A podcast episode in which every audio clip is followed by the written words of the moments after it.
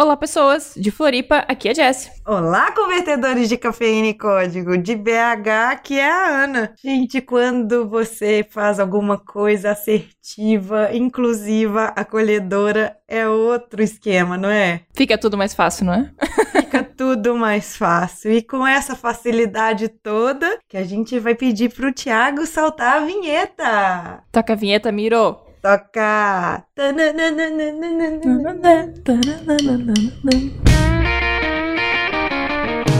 Você está ouvindo Pode Programar, porque nós podemos.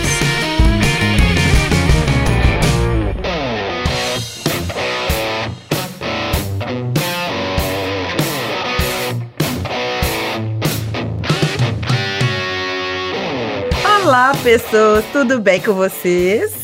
Como vimos agora na entrada, o nosso episódio de hoje, bom, vocês já leram o título, vocês já sabem, tecnologia assistiva. E para falar sobre esse tema, eu e a Ana convidamos duas pessoas, o muito especiais, o Alexandre. Boa noite, boa tarde, bom dia. E o Marlon. Bom dia, boa tarde, boa noite. Eu sempre encontrei o Alexandre, tá? é, eles são quase yin e yang, esse complemento. Eu sou mais bonito. para falar sobre tecnologia assistiva. Eu conheço então... os dois pessoalmente, mas meu casamento não permite falar. Não permite. Qual dos dois é mais bonito? Bom, Marlana, se ela contrariou o que você disse agora, eu não vou falar nada. Mas, meninos, quem são vocês? Se apresentem, por favor.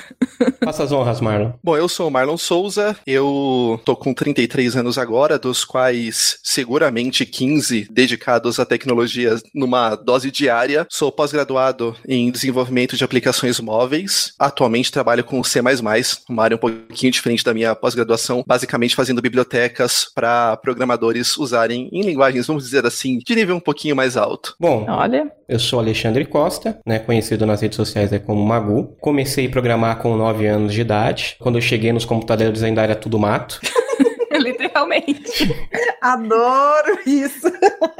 Tenho 39 anos hoje, trabalho com desenvolvimento móvel em Xamarin, tenho uma longa carreira aí com C Sharp, é, mas já passei por quase todas as outras linguagens mainstream aí, Java, PHP, Delphi, VB, e fui reconhecido em 2016 como Microsoft MVP em Visual Studio and Development Tools, é um título bem bacana aí que indica que eu sou uma pessoa que compartilha bastante do conhecimento na comunidade. A gente até citou isso nos comentários do último Pode Programar, que eu falei um pouquinho do que, que é MCP, o que, que é MCTS, MCPD. Na verdade, eu só citei isso e citei que o MVP, ele não necessariamente precisa ter certificação, mas ele tem que ser uma pessoa que demonstre muito conhecimento na, na, naquilo que ele está mostrando, né? Não só demonstrar o conhecimento, mas também compartilhar esse conhecimento. O MVP é mais um reconhecimento de que você é uma pessoa ativa na comunidade do que muitas vezes o conhecimento. Às vezes a pessoa, por exemplo, ela pode se tornar MVP. O MVP pode ser um organizador de evento, né? O MVP pode ser uma pessoa que responde bastante em fórum ou é uma pessoa que palestra bastante em meetups. Ah, existem várias formas de você ser reconhecido, né? Mas é, é um título bem bacana e que traz um peso muito grande porque é, vocês duas, né, que são influenciadoras, são pessoas aí das social medias. a gente só fala só para umas 10 pessoas só. De, eu estou aqui me parentes. contorcendo. só, a gente fala só para umas 10 pessoas. As 200, as 200 e tanta que tem no, no, no, grupo no Telegram lá, é tudo perfil fake. É bot, Mentira. né? É bot. Você fez um bot. É tudo bot.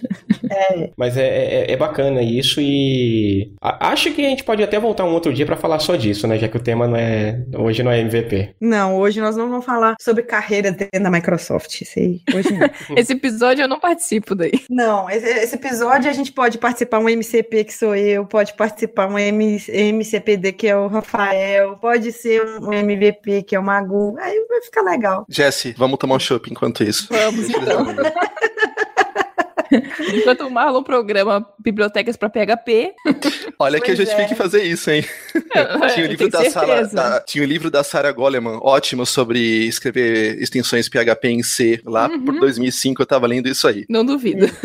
Meu Deus, agora, agora vão sair, Mago. A gente? Uhum, é.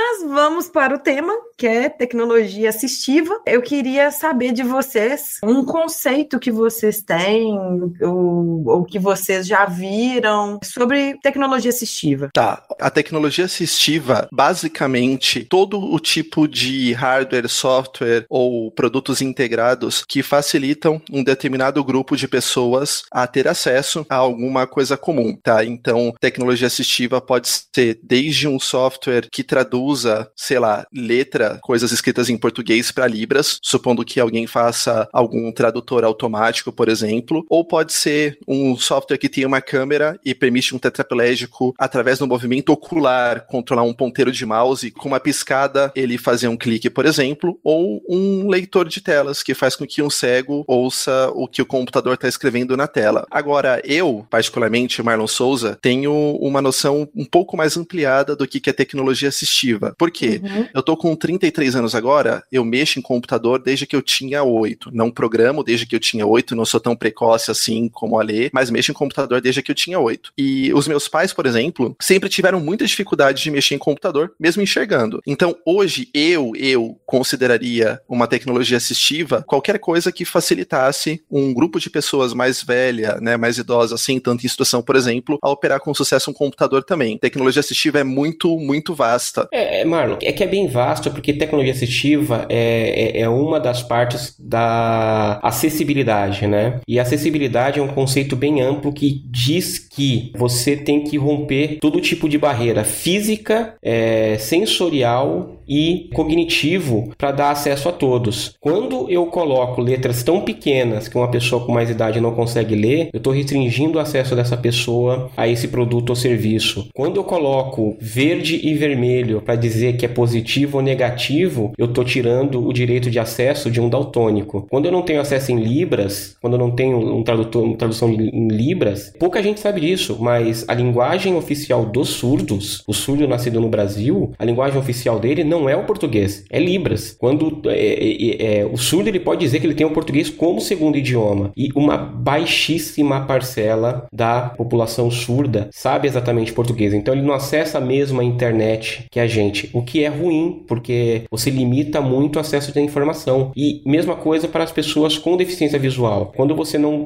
disponibiliza um material em áudio ou em braille ou em formato digital, seja isso um livro e tudo mais, você restringe muito o acesso acesso. E até mesmo quando você dá o, dá o acesso a Braille, o que é bem difícil você ter livros, a gente tem uma outra barreira que é entre a barreira física. Para vocês terem ideia, o Novo Testamento em Braille seria um livro de 3 metros de altura. Então, assim, a tecnologia assistiva e a acessibilidade é como ali falou, elas se complementam. É que tem coisas, por exemplo, que não dá para fazer. Para um cego total, por exemplo, não adianta você colocar a letra em tamanho 280 na tela que ele não vai conseguir ler. Então aí tem um pedaço de software que interfere no funcionamento do sistema e faz com que uma coisa escrita na tela seja, por exemplo, falada em voz ou escrita em braille através de uma linha braille. Mas é, no caso de um website, né? É, tem um sistema lá que é web. Uhum. Como é que o navegador leria isso? O próprio navegador vai ler? Tem formas mais fáceis dele ler? Se eu escrever no HTML, como é que isso é lido? Ou precisa de um outro software para isso? Primeiro que, assim, a, como a gente estava falando de tecnologia assistiva, a gente tem softwares que fazem trabalhos específicos, como estamos num podcast de programadores. Os sistemas operacionais disponibilizam APIs de acessibilidade. Então, todo software que roda no computador, ele precisa fornecer algumas informações básicas para que qualquer tecnologia assistiva, seja ela o mouse que, com, com cabeça e olho que o Marlon citou, ou um leitor de telas, né, que converte texto em áudio, ou um ampliador ampliador de telas consiga se comunicar. Essas quatro informações são o identificador desse elemento, então o nome que esse elemento tem, partindo para o HTML que você falou, é por isso que é tão importante a gente colocar a tag label para identificar os campos, né? Porque essa uhum. informação ela é passada para o leitor de tela ou para a tecnologia assistiva que a pessoa esteja usando para navegar. A segunda é o tipo desse controle, então é, é um texto, é uma caixa de texto para ser digitado, é um checkbox, é um listbox, é um radio button, é uma imagem, é o ET Bilu,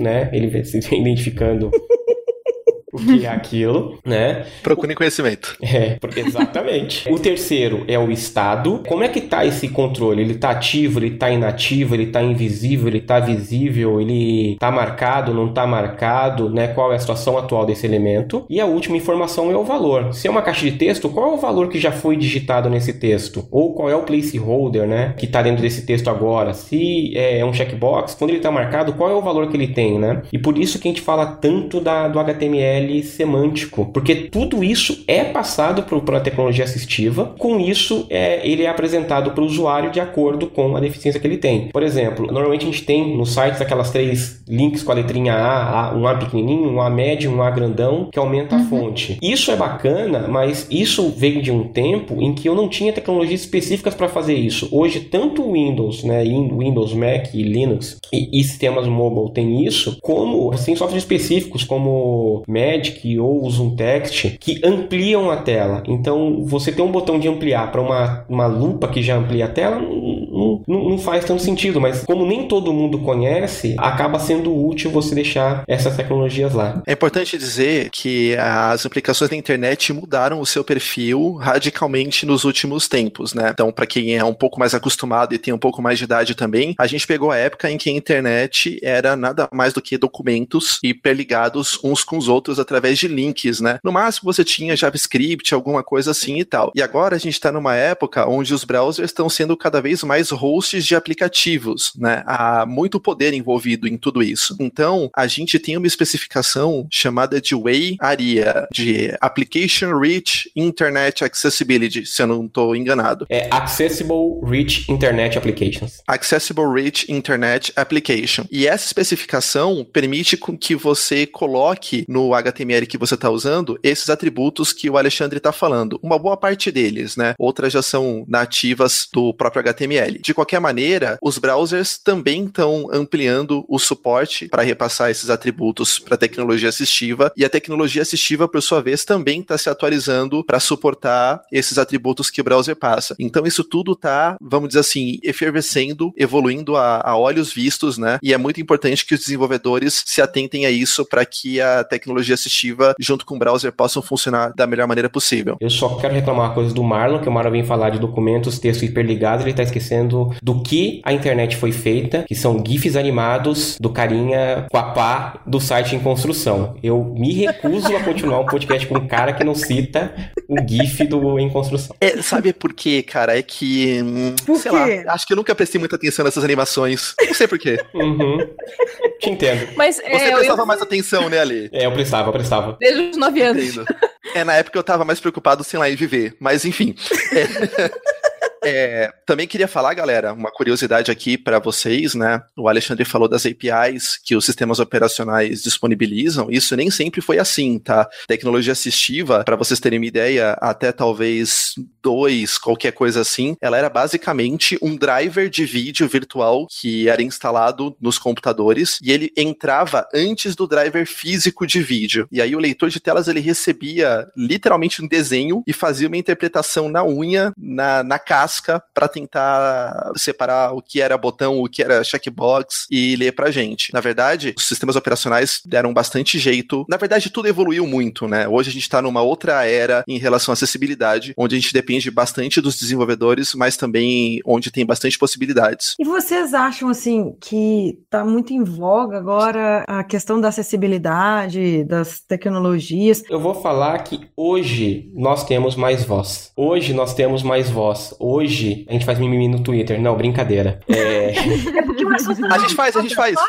Também a gente faz, A gente também. também faz, a gente também faz. Mas eu acho que hoje a gente consegue reclamar mais e a informação ela flui mais rápido, mais fácil. O Marlon sabe muito bem disso. Os nossos ouvintes aqui também devem conhecer histórias disso, mas durante muito bom, te um bom tempo, o, o destino de uma pessoa com deficiência era ser escondida da sociedade. Se a pessoa nascesse cega, de presente ela com, com alguns anos de idade ela ia ganhar um radinho e ia ficar trancada no quarto escuro no fundo da casa o resto da vida. Se a pessoa pessoa tivesse dificuldade de locomoção, ela ia ficar trancada dentro de casa, nunca ia ver a ia, nunca ia sair para a rua, porque era uma vergonha para a família ter uma pessoa com deficiência, e isso ser, ser exibido. No mercado de trabalho, falando especificamente da pessoa cega, primeiro eles trabalharam com revisão braille, né, ver se o livro estava impresso direitinho mesmo, e alguns trabalhos como é, revelação de raio-x, né, não sei se vocês sabem, mas raio-x tem que ser revelado totalmente no escuro, então era muito mais fácil colocar uma pessoa que já vive no escuro o tempo todo para a pessoa que já, já usa,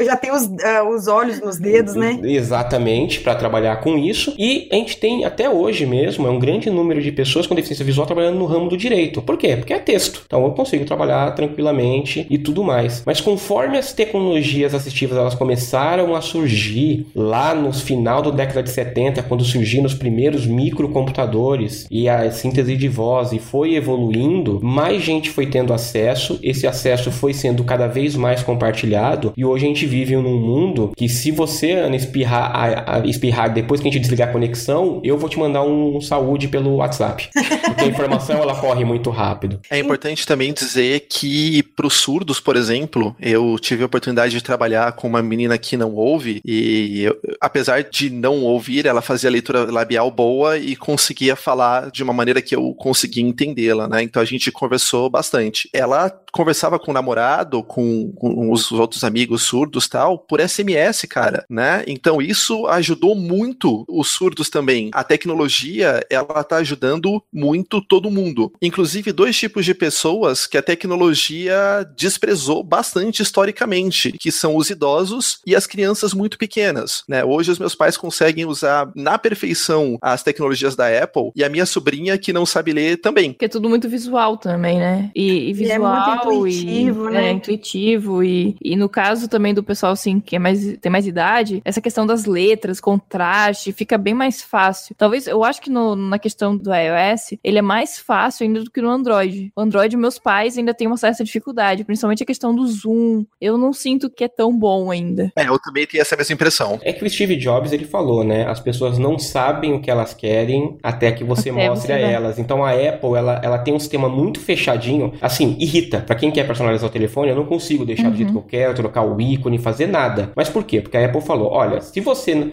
A, a Apple é uma empresa de tecnologia para quem não é de tecnologia, uhum. né? Ela te entrega uma tecnologia fechada e fala assim, cara, é assim que você vai usar, ponto. O Android não. O Android é aquele negócio lá da garagem de carro. É, o iOS é aquele cara que tem um carro e eu, a única coisa que ele faz é a cada X mil quilômetros eu levo na concessionária, entrego, pago lá milhares de reais pela revisão e levo meu carro. O Android é o cara que chega de final de semana, o cara passa o dia todo lavando o carro, abrindo o motor, ele conhece peça por peça, ele trocou a bomba de combustível porque ele sabe que aquela bomba que veio no carro não dá a potência do carro que ele queria e tudo mais. Só que tudo isso tem seu custo, né? Porque o carro da o carro da que foi feito a revisão na concessionária, se parar no meio da estrada, você chama o seguro, o guincho só vai plugar o carro e vai levar. O carro que você mexeu, o guincho vai chegar e falar: "Cara, você mexeu no carro, eu não posso fazer nada. Então, essa tendência também de pensar mais na, na, na UX, ela, ela vem, vem mudando bastante e vem impactando muito na, na nossa vida. E, e, e as tecnologias assistivas, elas cresceram junto com isso, né? Hoje, é, como a gente já citou aqui algumas vezes, eu não baixo mais um, um pacote de tecnologia assistiva para Android e para iOS. Eles já são parte do sistema, já está ali no kernel, eu não consigo nem tirar se eu quiser. É, por que, que eu estou insistindo tanto em falar de pessoas mais idosas e também de crianças? Crianças. Que porque a gente aprendeu que esses são públicos importantes e são público consumidor. As pessoas estão vivendo cada vez mais e estão tendo a oportunidade de envelhecer e fatalmente perdendo alguns sentidos ou coisas similares. Então hoje, o desenvolvedor, e todos nós somos aqui, temos que ficar muito antenados, porque quando você faz um software que a tecnologia assistiva não consegue interagir com, você não está, talvez, deixando um ou dois deficientes com algum tipo de problema exótico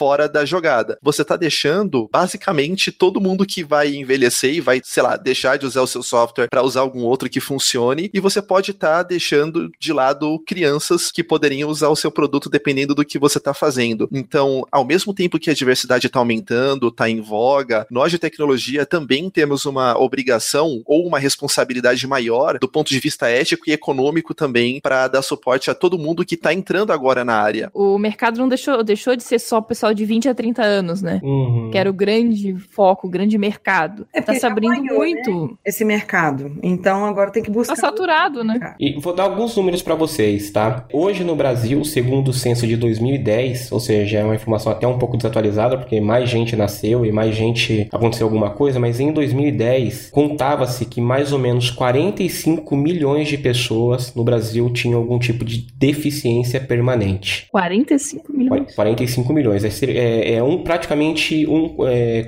um pouco mais de Um um, quarto. quinto para mais para um quarto entre um quarto e um quinto da população brasileira. Dessa população, 6,7 milhões tem algum tipo de deficiência visual. É, então, se você falar de, de, de- de mercado, a gente está falando de 6,7 milhões de pessoas potenciais é, compradoras do seu produto ou seu serviço, ou pior, pessoas que estão deixando de consumir o seu produto ou ser- serviço porque você não colocou um label, porque você não usou alto contraste, porque você colocou vermelho, e- vermelho e, e verde e o daltônico não tá vendo aquilo. Então é, é muita gente. Agora, se a gente for pensar em pessoas com necessidades específicas, necessidades especiais todo mundo tem. Eu peço o lanche do McDonald's sem cebola, mas Eu não programo em JavaScript, é, só TypeScript. Gente, só, só coisas terríveis, meu Deus. Né? Estou, Então, estou horrorizada com vocês. Pensando em necessidades específicas, dá para chegar a um número de quase 180 milhões, porque a, a gente usa óculos, a gente usa lente de contato, é, a, A gente. tem intolerância à lactose. Então, é, exatamente, a gente tem uma perna Gente é mais a autista. é, então é, é, é, é muita, muita, muita, muita coisa. E é por isso que tecnologia assistiva, pensar em acessibilidade, pensar em UX é tão importante. E outra coisa muito importante, hoje, com a velocidade da internet que a gente tem hoje, né? Isso já não é mais tão visível. Mas é, lembra quando a internet era mato e você entrava num Uhum. site e aí você, o Netscape, né? Netscape 4, com aquele. Netscape. O Netscape 4, Entregando a idade. Sou dessas. Netscape 4 com fundo cinza, letra preta, link azul. Sou dessas. Tava vivendo nessa. Então, a imagem demorava para carregar, né? Afinal, carregar um PNG, um JPEG, um, um, um GIF naquela época demorava um pouquinho. Então aparecia um quadrado e dentro desse quadrado aparecia um texto que já dizia o que essa imagem era. É, só pra posicionar a molecada, tá, gente? Nessa época, quando a gente conseguia 5 de download de velocidade, a gente comemorava. Sim. Muito, tá? Sim. É, só que eu tô falando de 5K. Uhum, É. Quando a gente exatamente. conseguia baixar aquele MP3 daquela música que baixava em, em baixíssima qualidade, que dava ali, às vezes, uns 5 mega, que a gente conseguia em um dia baixar aquilo, Exatamente. Era, era uma noite era toda uma ba- beleza. Era uma noite toda baixando e graças a Deus na época não tinha os troços da internet para mandar o gemidão do WhatsApp. Isso. Então, se você é como tantos que às vezes ficam chateados com o browser cacheando os seus pontos .js que você atualiza, tem que limpar o cache depois, aí tá a explicação, tá? A descrição da imagem aquilo é muito importante. Voltando para o HTML, aquilo é uma tag, é uma- um atributo da imagem que é o alt, que vem de Alternative Text, onde eu posso colocar uma pequena descrição da imagem. Calma, gente, eu não preciso colocar o- o- um poema de Camões ali no alt, né? Eu vou colocar uma pequena descrição para que a pessoa com deficiência que esteja acessando o meu site saiba pelo menos do que se trata aquela foto. O Facebook, na verdade, todas as grandes empresas, né, Facebook, Google, Microsoft, já desenvolveram tecnologias de reconhecimento de imagem e, e que dão uma descrição bem bacana da imagem. Mas é como essas tecnologias ainda estão começando e elas estão mais fortes em inglês, o Facebook, por exemplo, para pessoa com deficiência visual, ele coloca uma como se fosse uma sequência de hashtags. Então ele coloca praia, óculos de sol, areia, bola, cachorro. O cara pensa, tá, beleza, uma bola e um cachorro na praia de frente pro mar. Legal. Então é esse tipo de informação que chega pra pessoa com deficiência visual. Então você ir lá colocar em, em um alt escrito foto e tentar descrever um minimamente como é essa foto ou descrever como é o seu produto, ajuda muito, porque quando você não coloca isso, o que chega pra tecnologia assistiva é o nome do arquivo. E aí o deficiente visual tá lá tentando comprar um tênis e chega pra ele o- a imagem 29853743.png. Você fala, ah, deve ser esse modelo aqui que eu quero mesmo, vou comprar. Basi- E aí Você basicamente. acabou de perder um cliente porque você não pensou minimamente nisso, em parar para descrever um pouquinho a figura.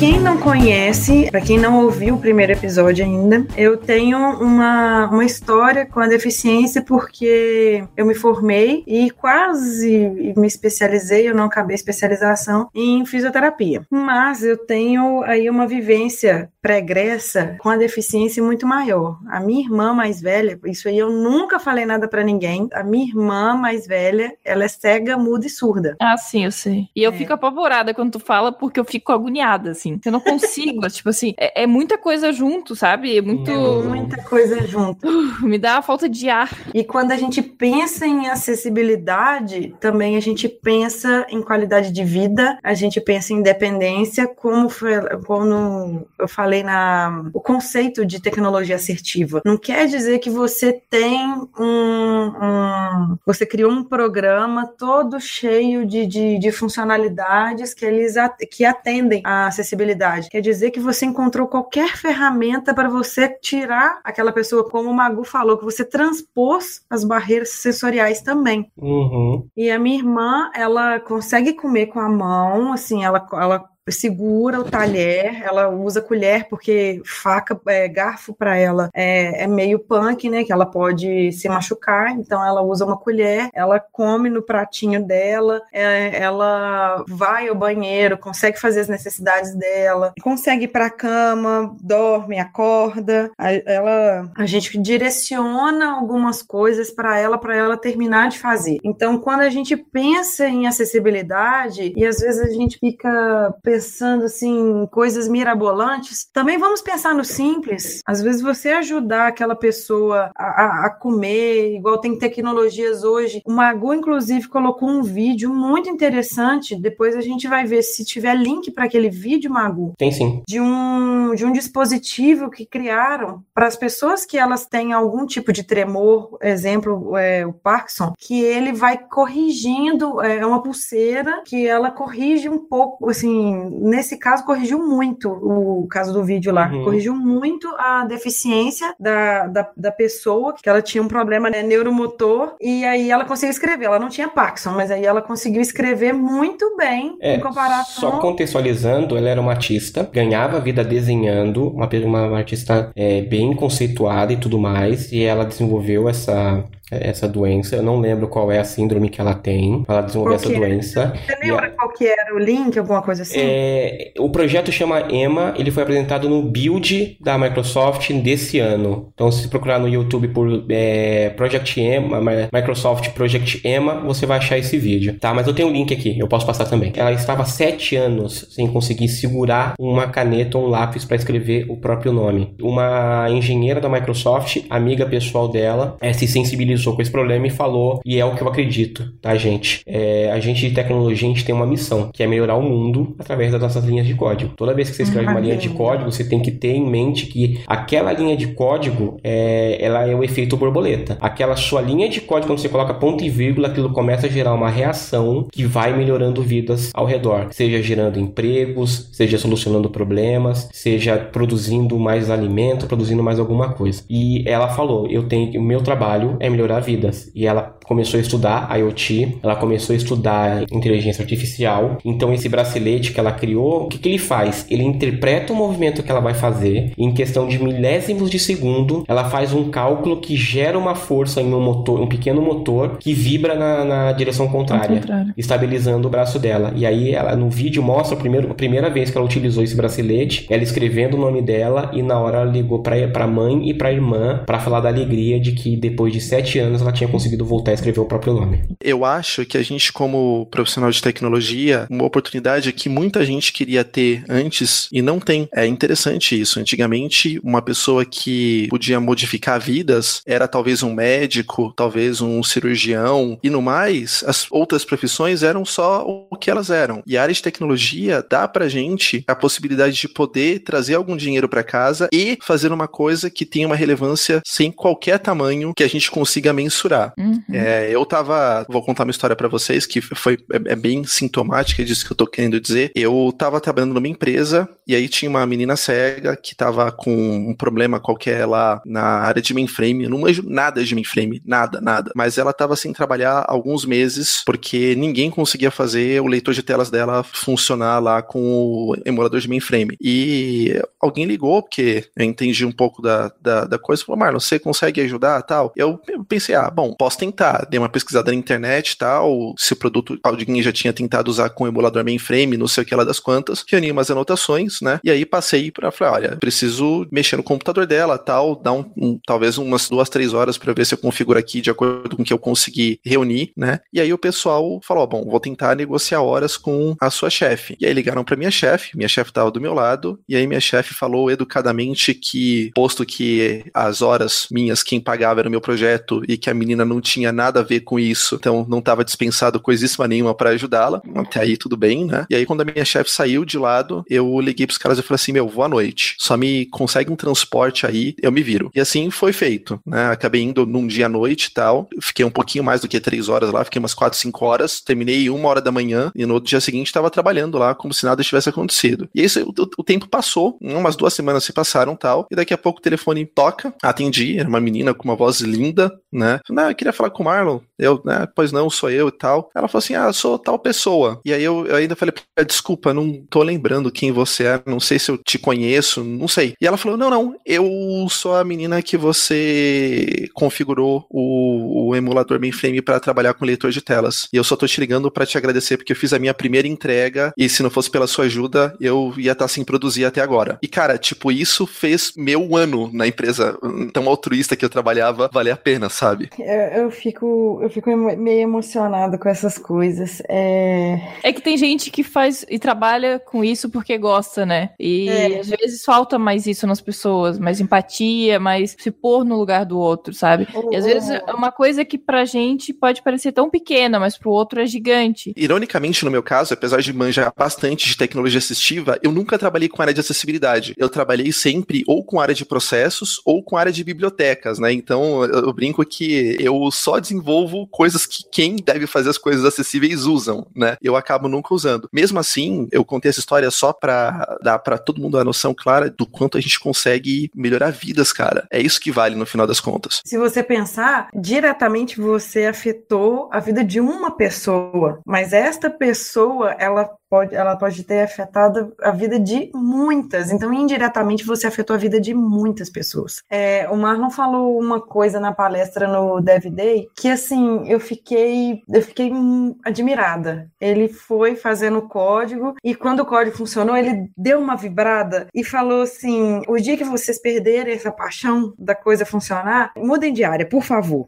e eu achei, assim, sincero dele falar: quando acabar essa paixão pelo que você faz, no geral, vai procurar uma outra coisa que tenha paixão, vai mudar vidas de, de qualquer outra forma. Mas assim. E eu acho, eu acho, Ana, também que assim, isso aqui vale para qualquer coisa. Porque assim, para quem programa, programa, às vezes, várias áreas distintas, às vezes programa para área de saúde, né? Eu, no meu caso, o programa para área de saúde, é programa para área, sei lá, de indústria. E assim, se você não se pôr no lugar, né? Aquela questão da empatia que a gente fala tanto, você não se pôr no lugar do usuário, porque às vezes é uma coisa muito boba, às vezes você não se preocupa, o programador não se preocupa com o usuário. Né? Eu tô falando uhum. qualquer usuário. Então, se você não se preocupa nem com o usuário, vamos dizer, normal, você muito menos vai se preocupar com as exceções, sabe? Que a gente já viu aqui que não são tão pequenas essas exceções. O que parte é da mentalidade do programador, do, do, não só do programador, mas todo mundo envolvido no processo né? software. Time. Exato. Porque não, não é só programador que faz, né? Tem muita gente envolvida. E as pessoas têm que ter essa noção da importância do que elas fazem. Como o, o Alexandre falou, né? A questão do ponto e vírgula. Cara, o ponto e vírgula ali eu tô escrevendo, mas aquele ponto e vírgula vai mudar muita coisa. E às vezes a gente acha que é muito pequeno, sabe? O que eu faço hoje afeta a vida de milhões de pessoas. E eu tô lá naquele meu mundinho pequenininho e eu não sei isso. E sabe? E as pessoas não têm essa noção. É, eu acho que como programador é muito cômodo às vezes a gente falar, ah, é o pessoal de negócios que quer assim, ou que não quer, ou que deixa de querer. No, no caso que eu contei para vocês, eu contrariei uma ordem direta direta da minha chefe, que falou que eu não ia poder ajudar porcaria nenhuma ninguém, porque a grana não tava rolando aqui. Eu não tô discutindo aqui nesse podcast se ela tava certa ou se ela tava errada. Mas o que eu tô discutindo é que, assim, sem ferir nenhuma política organizacional, gente, eu, eu, eu vou falar isso aqui depois, se vocês quiserem, eu troco o termo, tá? Uhum. Eu caguei porque ela tava falando. Troca o termo ou não? Contar- Deixa eu só te Não, contar um negócio. Nosso podcast, ele deve ter, deve ser colocado um explicit, provavelmente. Mas não se preocupe, nós estamos aqui usando umas musiquinhas legais, que elas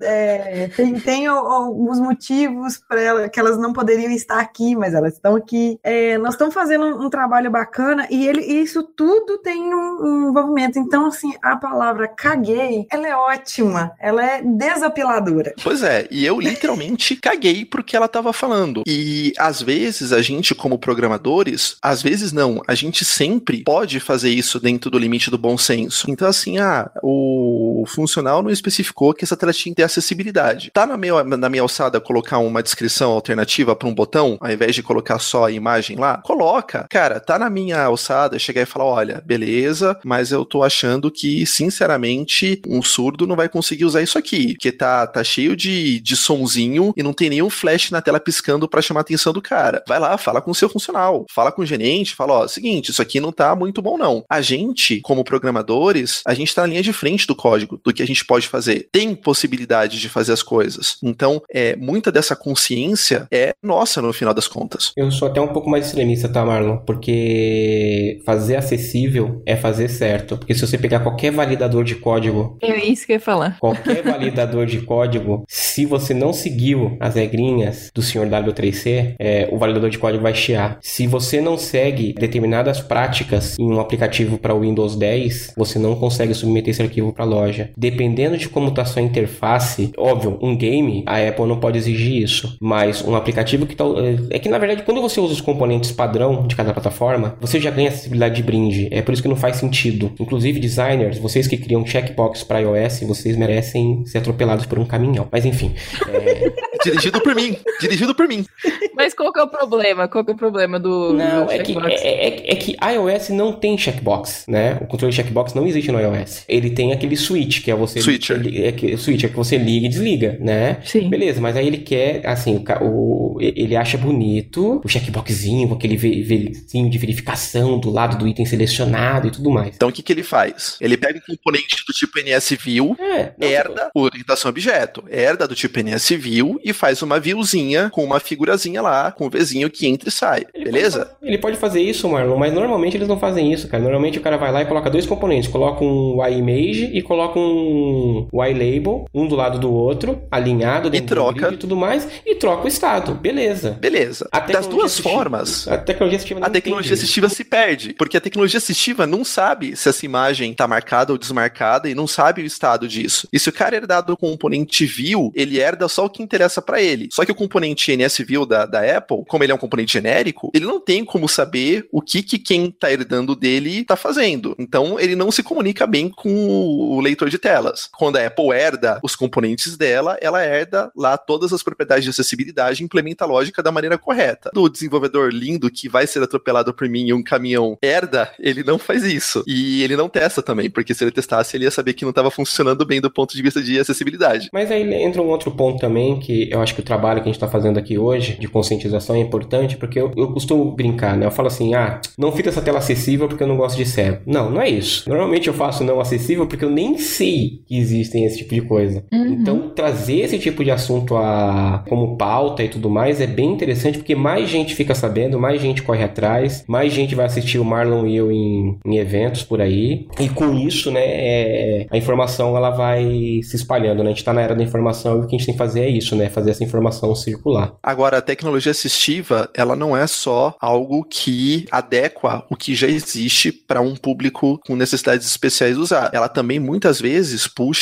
a vanguarda de pesquisas de novas tendências. Então, por exemplo, o laptop, que hoje é extremamente comum, os cegos lá dos Estados Unidos tinham um tipo de produto que ligava uma célula braille, um teclado pequeno e vários softwares que permitiam que você anotasse texto, fizesse planilha e entre outras coisas. E esse tipo de tecnologia, que é chamado de note taker, nada mais é, se você for pensar, do que um laptop. E no caso do laptop, puseram uma tela para quem enxerga ler também. E os note takers existiram muito antes dos laptops. Então é um tipo de tecnologia que, para atender um público especial, ela acabou meio que sendo precursora de um outro tipo de tecnologia para o público geral. Um outro tipo de tecnologia que talvez seja precursora um público mais geral, e aí estou falando talvez um pouco de uma oportunidade de trabalho que eu é, comecei a desenvolver junto com alguns amigos na, na pós, foi um localizador indoor. Para quem não sabe o que é isso, é quando você está em shopping ou em algum pavilhão de exposições, daqueles que tem uma feira diferente a cada semana e tá todo mundo perdido, ninguém sabe para onde ir direito, ou num estádio, quem já foi um grande estádio com show sabe a barafunda que é, ninguém sabe onde é que é o lugar, se o lugar é no andar de cima, no lugar de baixo, fica aquelas pessoas gritando, cadeira verde pra cá. É, a, a gente está desenvolvendo um localizador indoor que é muito importante para cegos, por exemplo, que hoje dependem de ter que ficar pedindo seguranças para andar para um lado e para outro, tá? Mas que é um negócio que também vai ajudar um monte de gente que enxerga em um monte de casos onde o cara simplesmente precisa de um mapinha e de uma bolinha mostrando para onde é que ele tá andando e onde é que ele tem que ir para fazer as coisas. Então, tecnologia assistiva é quando você pensa em estender um produto, criar um produto para atender uma necessidade específica de um grupo, com quase toda certeza você vai derivar isso para atender outras necessidades de outras pessoas. Puxando o jabá aí, uma área que vem auxiliando muito e tem evoluindo muito com a ajuda de, de, de foco em tecnologia assistiva é a própria inteligência artificial. Enquanto livros e filmes têm colocado a inteligência artificial, ah, Skynet vai matar todo mundo. Infelizmente não é isso que vai acontecer. Que pena, né? Mas eu,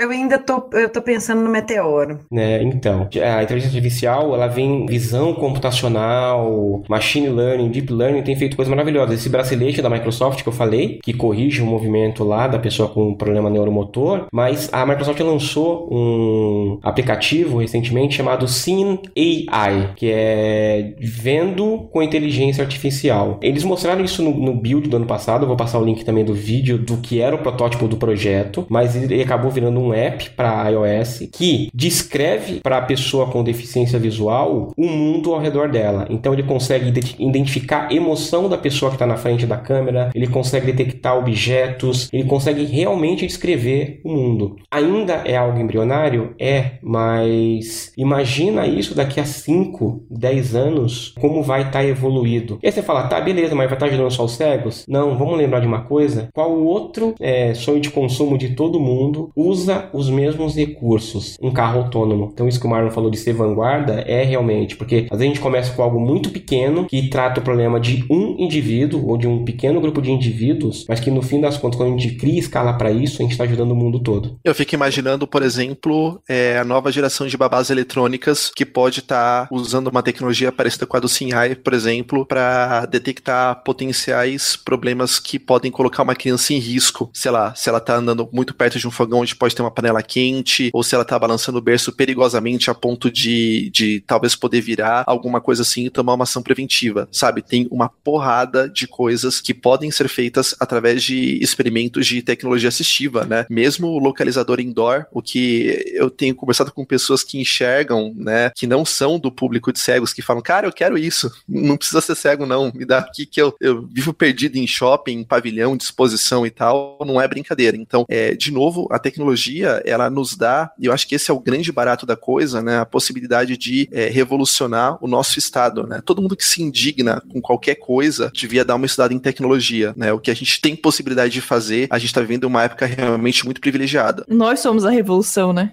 Sem dúvida. Sem dúvida. Eu imaginei agora aquela música do Pearl Jam, To The Evolution. Pode tocar aí, Miro. Pode, pode tocar.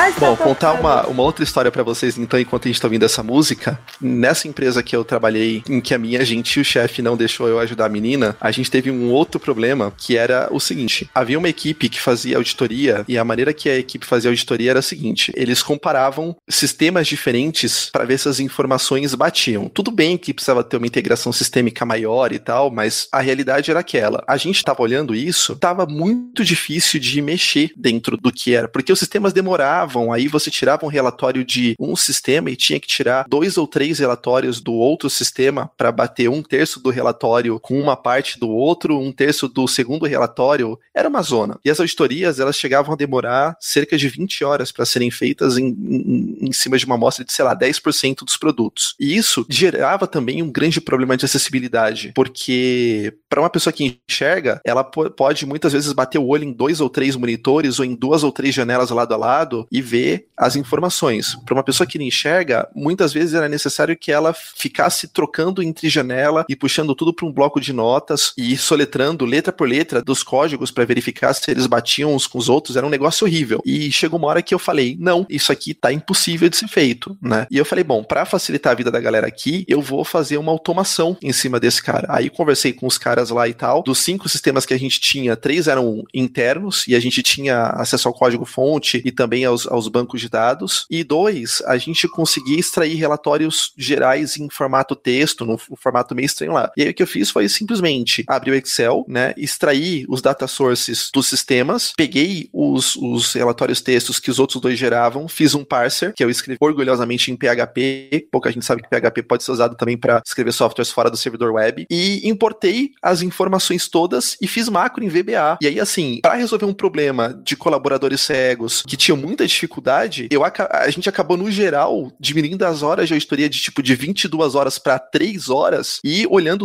de 5% da amostra para 100% da amostra. Então, às vezes, você tornar um fluxo de trabalho acessível, ele muda não só a vida de quem não enxerga ou de quem não ouve, ele muda a vida de todo mundo. E aí, assim, uma das coisas que mais me, me compensou, teve um dia que eu recebi uma ligação de uma gestora, eu tava doente em casa, era uma sexta-feira, e aí ela, ela me ligou, oito e meia da noite, eu pensando, meu Deus do céu, é bucha, né? Querem comigo, pô, tô doente, tô de cama tal. E ela me falou, não, Marlon, eu só te pra te agradecer porque eu vou ter o meu final de semana livre, porque eu ia passar o final de semana inteiro checando evidência por causa da história na segunda, mas como você automatizou tudo isso aqui, deu pra gente também rodar antes da equipe de auditoria rodar, eu vou poder ter meu final de semana. E tipo, cara, isso de novo me mostrou que eu tava em algum momento no caminho certo, né? Porque eu facilitei a vida de todo mundo, a, a equipe de deficientes que tava operando lá as auditorias teve um ganho de produtividade absurdo, né? E até que enxerga começou a usar a automação. Então, muitas vezes, o fato de você estar tá com um problema de, de acessibilidade ali na frente que você resolve, você pensa fora da caixa e resolve um monte de bucha junto. É não seguir o script, né? Não fazer só aquilo que você foi contratado para fazer, vamos dizer assim.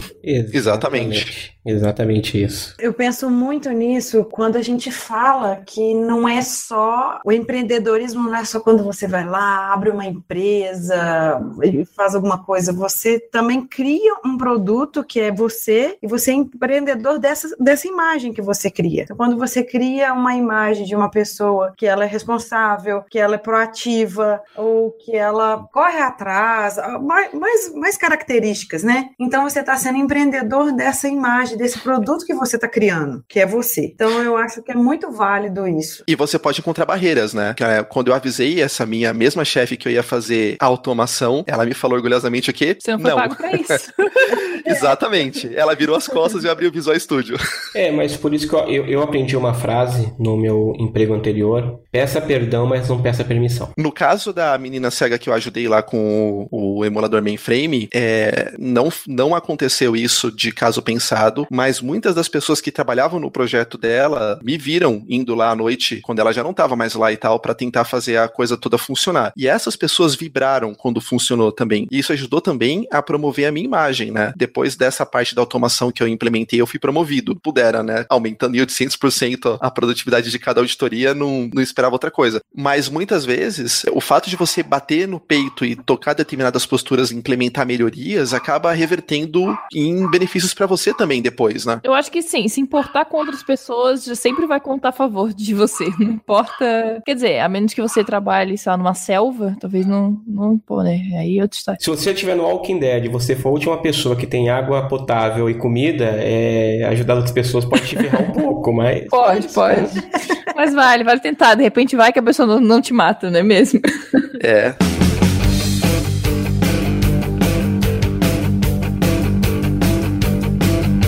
Agora a gente tá chegando na reta final do episódio. Já falou bastante, tecnologias e tal. Mas agora a gente quer saber como a tecnologia assistiva ajuda vocês dois no dia a dia. A tecnologia assistiva me ajuda porque sem ela eu não consigo sobreviver. Afinal de contas, eu também sou usuário de tecnologia assistiva, eu não enxergo. Não, Então, como assim?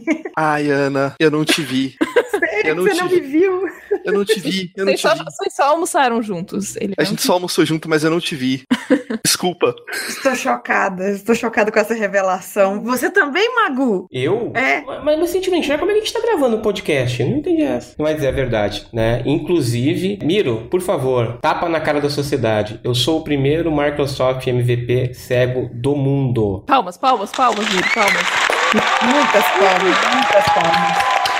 Gente, É, é do Brasil, é do Brasil. é do Brasil e é fantástico. Assim, só contando para vocês rapidinho, a minha palestra no DVD ela foi a primeira é, da sala, a segunda foi do Marlon. E eu e o Rafael, Rafael, o nome do meu marido, nós ficamos olhando assim, gente, como que ele vai programar? Eu tô doida para ver isso. E foi fantástico, porque assim, a gente vê pouquíssimos programadores com deficiência visual e a gente sempre, é, assim, qualquer pessoa, qualquer coisa que foge do nosso padrão, nossa, como é que nós vamos receber essa pessoa? Como que a gente vai fazer para essa pessoa trabalhar? Eu vou entrar em pânico aqui porque eu não vou saber se eu vou, como que eu vou conversar com a pessoa. Então, vamos aproveitar rapidinho e, e dar umas diquinhas para as pessoas. Somos pessoas normais, como vocês, fazemos as mesmas coisas que vocês, a diferença. É, é que somos mais feios que elas, tá ali.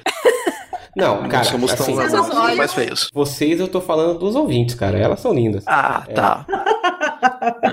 Agora, nós, nós somos pessoas normais, trabalhamos normais, comemos, almoçamos, convidem a gente pra almoçar, pra tomar cerveja. Inclusive, na primeira semana no meu emprego novo, agora eu sou de São Paulo, mas estou morando em, em Floripa, trabalhando numa empresa de, de desenvolvimento móvel aqui. E no primeiro happy hour que teve da empresa, eu falei, pessoal, gente, é, um cara lá todo curioso falou assim, cara, mas como é que é ficar bêbado cego, né? Eu falei, cara, é igual vocês. A diferença é que enquanto você consegue ver tudo dobrado, eu consigo, eu começo a ouvir o som abafado, começo a perder um pouco do equilíbrio, mas eu tenho uma vantagem que vocês nunca vão ter. Aí ele falou, qual? E ne- nesse momento, né, como na- no, no Chaves, o bar inteiro fez silêncio, né, pra ouvir o que eu ia dizer.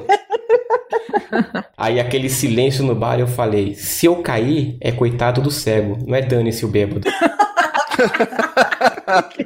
É, o pior é que é, é verdade. Mas... Então, convidem Uhum. a gente pra beber, pra comer, né? É, outra coisa, né? Falem conosco, porque às vezes, não sei se já aconteceu com você, Ale, acontece comigo. Eu descobri que eu sou super popular lá na empresa. Só que metade das pessoas que me conhecem nunca falaram comigo. E aí, às vezes, aparece um cara e fala assim: Ó, eu sou Joãozinho de tal, falando de tal. A gente trabalhou uns dois anos atrás, eu trabalhava com você todo dia. Como é que você tá? E aí eu falei assim: desculpa, mas você falava comigo? Não, não. Não, Eu só te via de longe. É, te vi na padaria, te vi atravessando a rua, uma vez eu vi quase o carro passar por cima de você, foi um barato.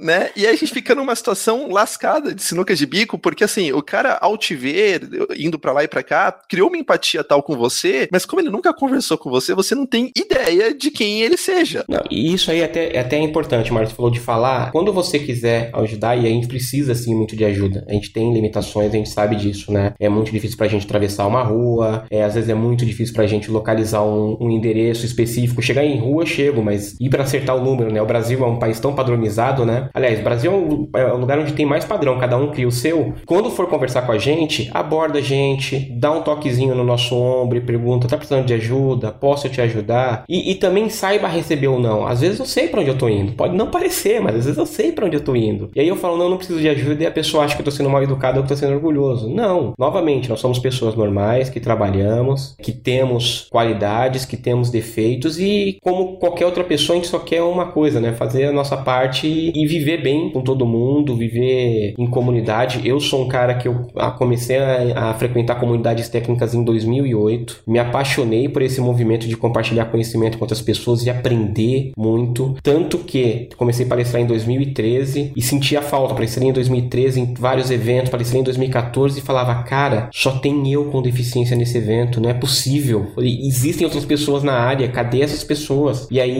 a partir de 2015, eu iniciei um evento chamado ENTIDV, que era o Encontro Nacional de Profissionais de TI com Deficiência Visual, era o Encontro Nacional de Profissionais de TI com Deficiência Visual, mas que esse ano eu estou rebatizando o projeto para Encontro Nacional de Profissionais de TI pela diversidade, já que não são só os deficientes visuais que são minoria e principalmente em eventos de TI. Então eu abracei essa causa, tá dando super certo. Infelizmente o episódio ele vai sair depois, mas eu estou realizando uma edição do EntDV agora dia 15 e 16 em Recife. Provavelmente vai ter uma edição até o final do ano aqui em Floripa e ano que vem eu quero voltar a fazer uma edição em São Paulo e provavelmente em alguns outros estados. Tanto que eu fui parceiro. Vai fazer em Belo Horizonte? Com certeza. Na verdade, uh! a, a, trilha em que palestrei eu, o Marlon, a Dani e a Virgínia foi uma parceria do Ente DV com o Dev Day. O Gibran abriu essa porta para mim e eu abracei, né? Porque falar desse tema para mim é algo muito importante e quanto mais a gente tiver e por incrível que pareça, né, tudo casou muito porque tanto a abertura quanto a keynote mostrou muito para para gente disso daí e palestras como a sua, palestras como outras que tiveram lá no evento, casaram muito com esse movimento que a gente está criando de ter cada vez eventos mais diversos. Então, eu, eu fiquei chocada para te falar a verdade, porque a primeira palestra do Rafão, ele, ele falou de tendência e acabou tocando muito no assunto de diversidade. Aí eu fui falar de diversidade, só que aí eu fui falar um pouco de questão de gênero, mas aí eu abordei acessibilidade, porque eu achei muito interessante quando vocês nos trouxeram bastante informação sobre como a gente palestrar para deficiente visual. E aí, depois a palestra de vocês que vieram em seguida, eu achei que tipo, uma foi complementando a outra e aquilo me deu uma experiência assim, poxa, eu tenho uma irmã que ela é deficiente, eu tenho um, um tipo de vivência com, com a deficiência. Você sabe quando você, você pensa assim, nossa, eu aprendi muito mais do que qualquer pessoa aprendeu comigo aqui? Eu achei é, foi muito rico. Foi, foi muito rico, foi, foi visceral aquilo. Eu falava pra Jess, Jess, eu tô louca com esses meninos, eu tô louca com eles, a gente, do mesmo jeito que ela fez com, com as meninas do Construindo Robôs, do episódio Construindo Robôs, eu falei pra ela, não, a gente tem que gravar com eles, a gente tem que gravar com eles pra amanhã. E ela falou, não, é o topo, vambora. Pois é, uma outra dica, depois, se vocês quiserem colocar isso na edição, quando a gente tava falando das dicas lá, que eu quero dar é a seguinte, gente, se a gente pedir alguma ajuda e vocês não quiserem ajudar, não ajudem, tudo bem, mas não façam igual uma menina uma vez fez, que eu tava com a minha esposa numa rua que a gente não conhecia, num bairro nobre aqui de São Paulo, e a gente tava na rua certa, mas não sabia o número, e aí tinha uma mocinha conversando talvez com um namorado ou com, enfim, com um cara, e a gente parou, falou boa noite, ela falou boa noite, falou assim, moça, a gente só queria saber que número da rua que a gente tá aqui. E a menina falou assim, ai gente, não sei, não posso ajudar, desculpa, eu acabei de fazer as unhas. Exatamente, e saiu andando assim, e é isso que a gente falou, tipo, oi, né? Ela nem ouviu a pergunta, né? Ela não ouviu a pergunta, então, Bom, assim... Uma vez, uma vez eu estava na Avenida Paulista, e aí eu precisava saber o número do prédio também, assim, sim, como eu disse, a maior dificuldade nossa não é chegar nos lugares, né? Eu andava São Paulo todo, tranquilo, pegava transporte público e tudo mais, mas a dificuldade é chegar no, na numeração da rua e tudo mais. Aí eu parei um, um, tentando pedir informação, girando para um lado e para o outro que nem um peão e ninguém parando e tudo mais, até que um cara parou. Eu falei, por favor, ele foi e me deu cinco reais. Nossa, cara. Eu queria que vocês fizessem um jabá. Como é que faz para te achar? Vamos, vamos na ordem alfabética. Vamos lá. Em qualquer rede social você me acha com o codinome Magulation. É uma longa história, dá quase um outro cast para chegar nesse negócio. Então... Olha aí, vamos, vamos fazer um outro cast para saber disso. tá? Soletrando, né? M-A-G, dois Os, L-A-T-I-O-N.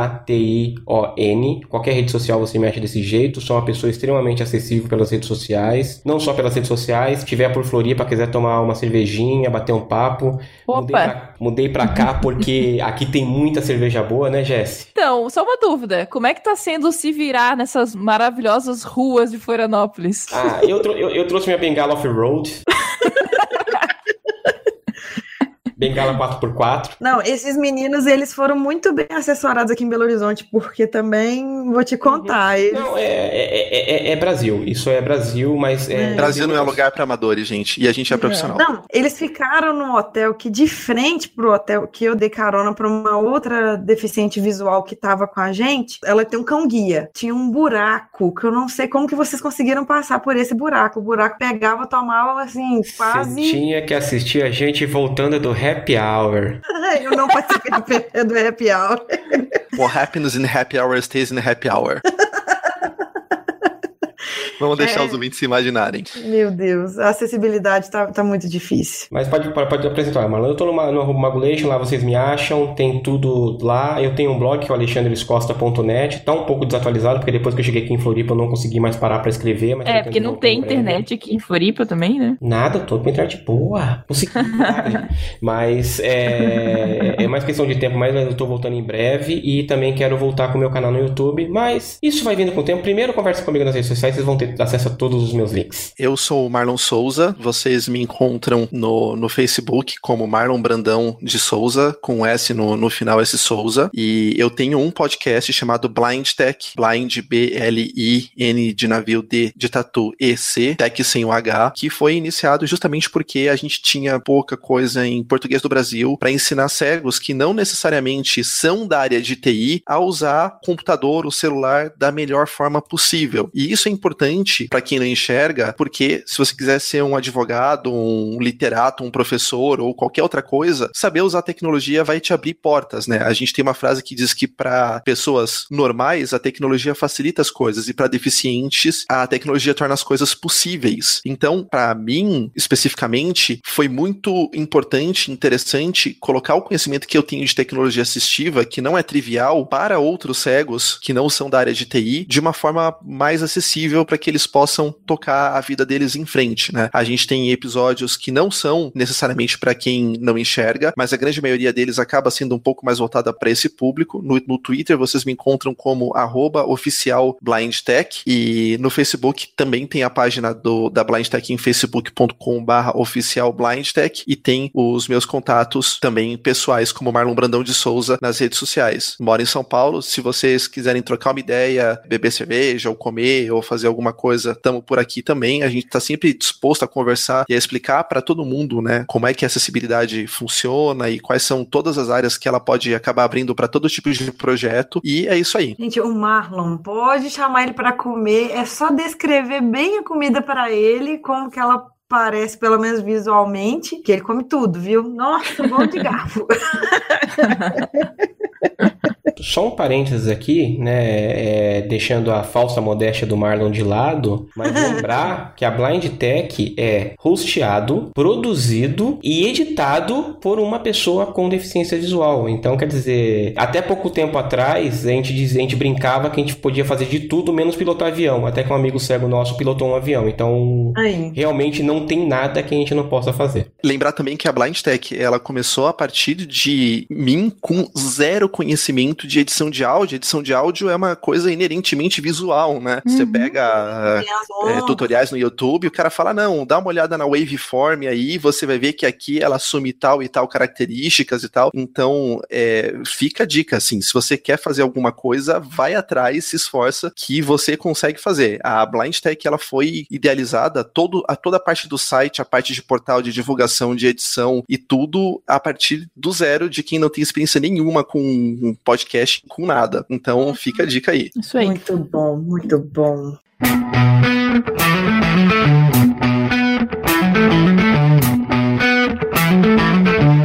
Então, Jesse, que episódio maravilhoso esse, hein? Nossos convidados foram uns fofos. Uns fofos, mesmo que seja cegas. Isso. É. Ai, que engraçada você. Nossa, é, é porque é o ritmo dos meninos, eles têm umas piadinhas tão ruim, tão ruim, que eu tô começando a, a, a Mas tem umas piadas cegas, né? Deus. Magu e Marlon, pelo amor de Deus. O que, que vocês fizeram com a gente fazer piada ruim desse jeito? Mas eu queria aproveitar esse momento de recadinhos e dar dois recadinhos. Um não tão legal, né? Na verdade, não é um recado. Há uns dias atrás, a Podosfera ela perdeu uma pessoa muito importante. Era um amante da mídia e ele foi fundador do SciCast, que é o Silmar. E a gente tem todo o sentimento, toda solidariedade com a família, com o pessoal lá do SciCast. E a gente queria mandar um abraço para todos e que fiquem bem, que a gente sentiu muito a perda do Silmar, porque É, e uma perda tão jovem, né? uma perda tão jovem, infelizmente aí por problema de saúde que ele já tava. Então assim, se vocês quiserem saber mais sobre, tem um, um- um episódio que eles fizeram especial que é emocionante de arrepiar, chorei horrores Pra saber mais o que que aconteceu, como é que já tava a situação. Mas um abraço pra todo mundo do Portal Deviante, pra família e a gente segue junto aí, tá? E vamos, vamos firme. E um outro, um outro recadinho que a gente tá aqui divulgando o site diversidade.tech, que é pra fortalecer. A gente já lá no, no grupo, né, do Telegram, até a gente já comentou de algumas situações que a gente tem observado de ataques homofóbicos, transfóbicos, ataques contra a gente também, né, que somos mulheres, que estamos na área. Então, por mais diversidade na área de tecnologia, tem esse site, tem lá um manifesto pra gente assumir um compromisso. Então, por favor, gente, vai lá, visitem, vamos deixar o link no post, vejam todas as premissas que tem lá, tem muita informação bacana. Nos ajude a apoiar essa ideia, vai ser bacana, ok? Uhum. Eu já assinei também, então. Eu também já assinei, já. Por favor, vamos lá, gente. E agora vamos para os comentários do episódio. Esse não é um comentário do episódio passado. mas É, é um episódio comentário- passado, mas não é do último. Não é o último, mas é um bem passado. que piadista, não é? mesmo? Não, nós estamos demais hoje. Nós estamos ótimos. Vou deixar a Ana ler esse comentário, Ah, obrigada. que ela gostou tanto se, e se identificou. Ah, lógico.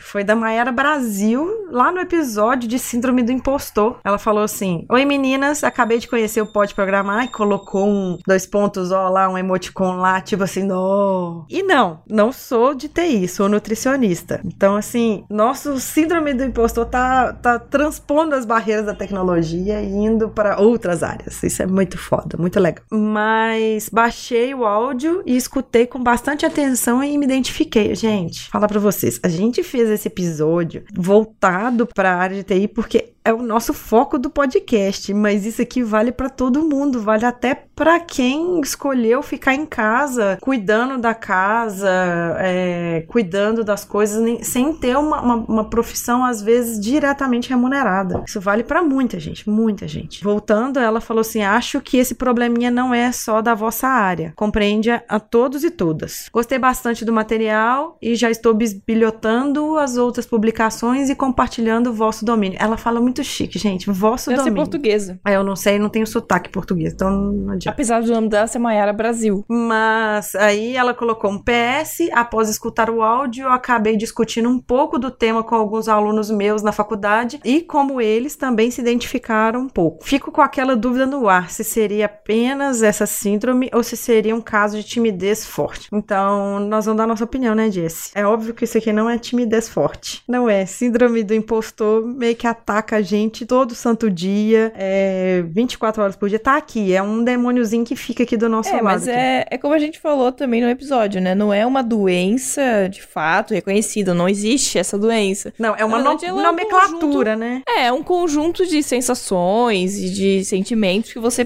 tem e passa e que te levam a essa sensação de fracasso e tal. Então, né, não é exatamente, não é só timidez, mas também Inclusive, é algo mais, né? eu tenho um amigo que ele falou pra mim pra gente fazer um paralelo de algumas situações. E aí convém talvez a gente chamar um psicólogo, sei lá, de falar de síndrome do impostor, burnout e uma outra coisa que agora eu acabei esquecendo, mas a gente falar de um monte de situação que todo profissional, principalmente profissional da área de TI, que às vezes a gente vira à noite pra gente entregar as coisas, que seria interessante a gente abordar no futuro. Então, só falando aqui que ficou essa dica pra gente. Bom, e agora, um comentário do episódio passado Uhum. sobre segurança da informação. E assim, não queremos puxar, não é pra puxar saco, mas é um comentário do Marlon, que acabou de participar desse episódio. É, foi bem bom, bem bom. E esse episódio teve, teve muito comentário. Teve muito comentário, teve muito feedback lá no grupo também. A gente recebeu alguns e-mails que a gente, até o presente momento, a gente não respondeu, mas a gente já leu. Mas é porque tá um pouquinho difícil da gente responder, mas vamos responder. As pessoas vão pro Rock in Rio, aí As pessoas que Mas- vão pro Rock in Rio e as outras ficam em casa cuidando de bebê doente. não mandei ter filho. Então, Efo, toma, pá!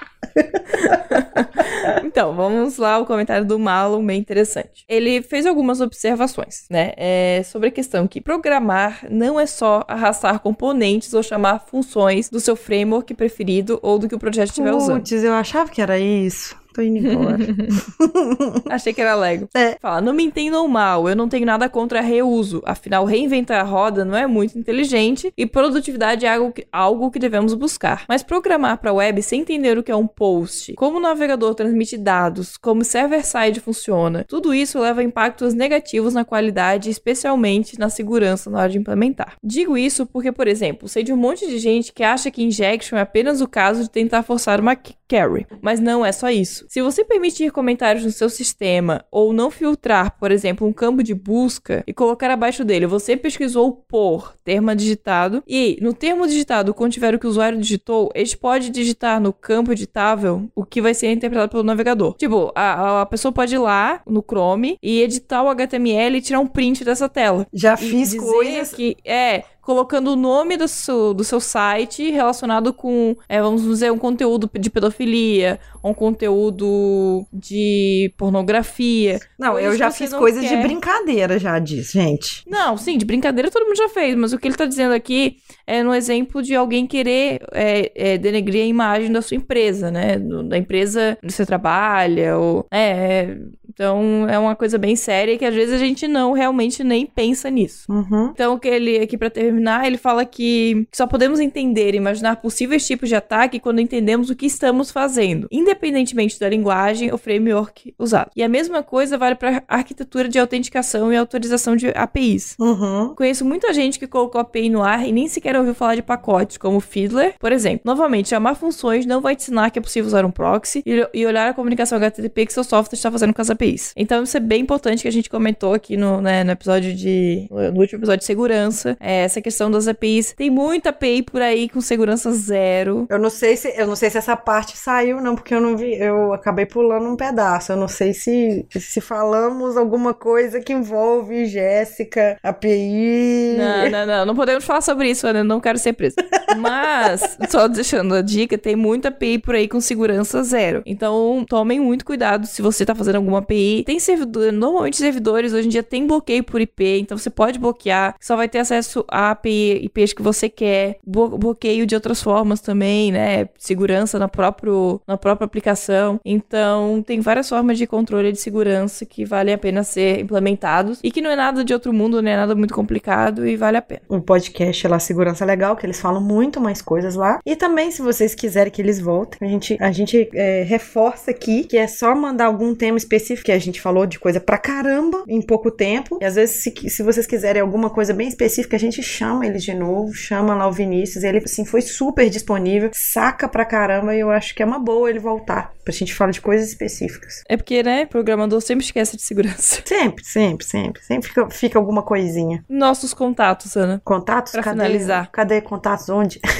Nossos Então, se você quer olhar lá nosso site, se você ainda não conhece o nosso site, ele é o mundopodcast.com.br barra pode programar. Se você quiser mandar um e-mail pra gente, é podeprogramar arroba mundopodcast.com.br e nossas redes sociais. No Twitter temos o arroba pode programar. Uhum. No Instagram é arroba pode programar. Uhum. E no Facebook pode programar. É, também estamos no Telegram. Lá no post vai ter o link pra, pra entrar no grupo. É só também você entrar no grupo, procurar arroba pode programar que você acha a gente lá também. É, temos já quantos ouvintes nesse momento? 272 membros. Ai, quantos membros?